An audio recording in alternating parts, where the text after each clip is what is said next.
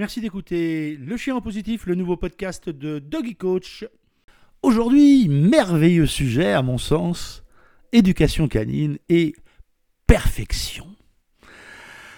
Ah, j'aime l'idée que nous soyons des humains complètement parfaits, presque des êtres sublimés, avec une aura hyper positive et rayonnante, et qu'ainsi nous influons notre chien dans ses apprentissages, et nous lui faisons faire quasiment l'arrivée sur un idéal formidable qui est la perfection.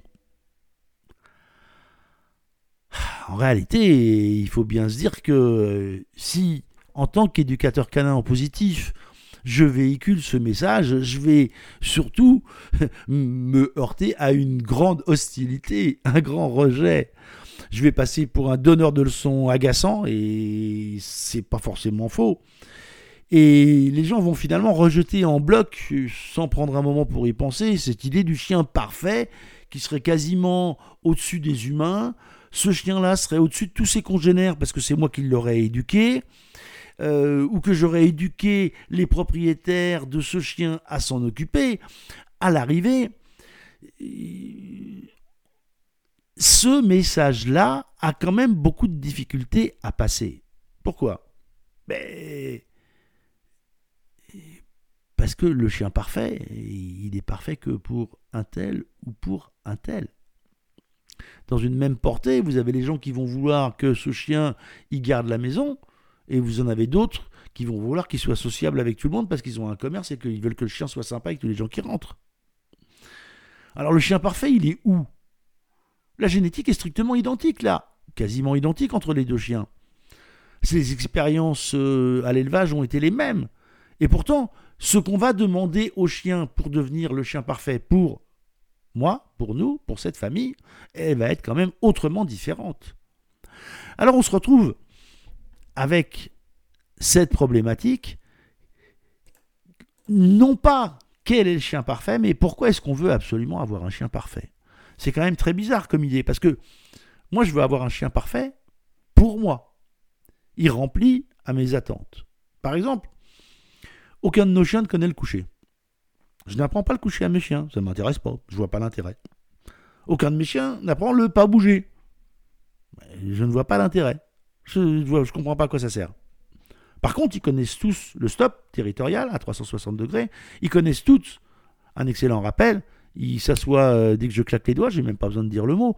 Il y a plein de choses qui font que ces chiens-là sont parfaits pour moi. Le problème qui se pose aussi, c'est qu'à partir du moment où on lance face aux autres une image, une apparence de perfection, il y a quand même beaucoup de chances qu'on crée des tensions chez l'autre et qui se disent soit dans le meilleur des cas, ok, tout ça c'est du pipeau, ça vaut pas une thune, je veux même pas réfléchir à la question. Mais il est aussi tout à fait possible que les gens se disent c'est pas pour moi. Trop difficile, trop compliqué, trop technique, trop scientifique. Alors là, j'aborde un point que on met souvent sur les positifs, c'est qu'il y a du blabla, il y a plein de théories. Ben, il y a plein de théories parce que la science est là pour expliquer des enchaînements de comportements et des méthodologies. Elle n'est pas là pour vulgariser tout ça.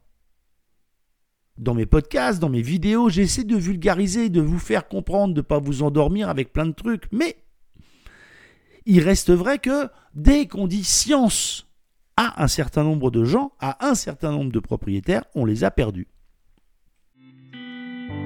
Il faut aussi que je vous incite surtout à vous abonner au podcast. Mettez des j'aime, mettez des likes, partagez avec tous vos amis. C'est important pour la survie de ce podcast et c'est important parce que moi aussi, j'aime avoir des récompenses positives. La vague du complotisme aujourd'hui en France est extrêmement importante. Et donc, dit science, on dirait que on est contre le professeur Raoult, on est contre. Euh, euh, on, ne croit pas à la théorie des humains qui ont marché sur la Lune, etc., etc. Et je parle régulièrement de la question de savoir si la Terre est plate ou pas. Tout ça pour dire quoi? Tout ça pour dire que, à force de vouloir faire avancer une perfection, quelle qu'elle soit, qu'elle soit mathématique ou autre, on finit par décourager les gens. Si on vise vraiment la perfection et qu'on donne l'impression que c'est une montagne en haut de laquelle on va jamais atteindre ou qu'on va se casser la figure régulièrement comme le mythe de Sisyphe, etc.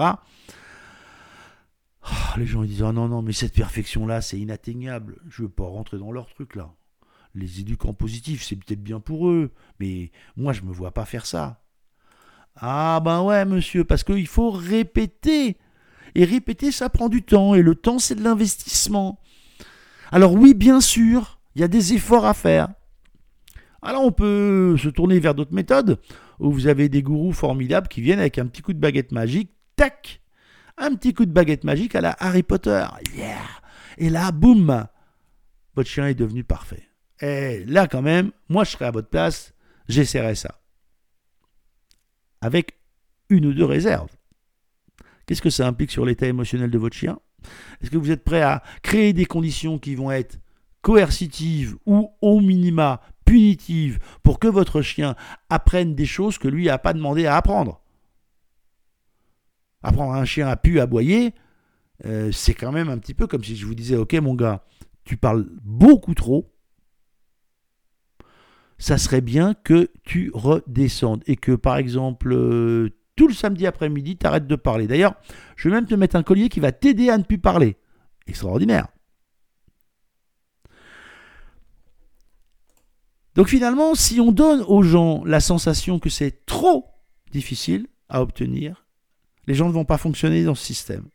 C'est pour ça que il ne faut pas parler du chien parfait.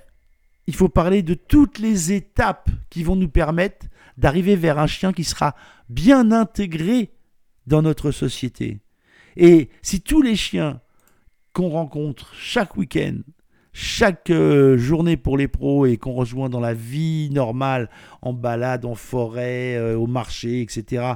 Si déjà tous ces chiens-là étaient des bons chiens citoyens, des chiens bien intégrés dans notre monde d'humains, alors déjà je vais vous dire franchement, on serait pas très très loin de la perfection.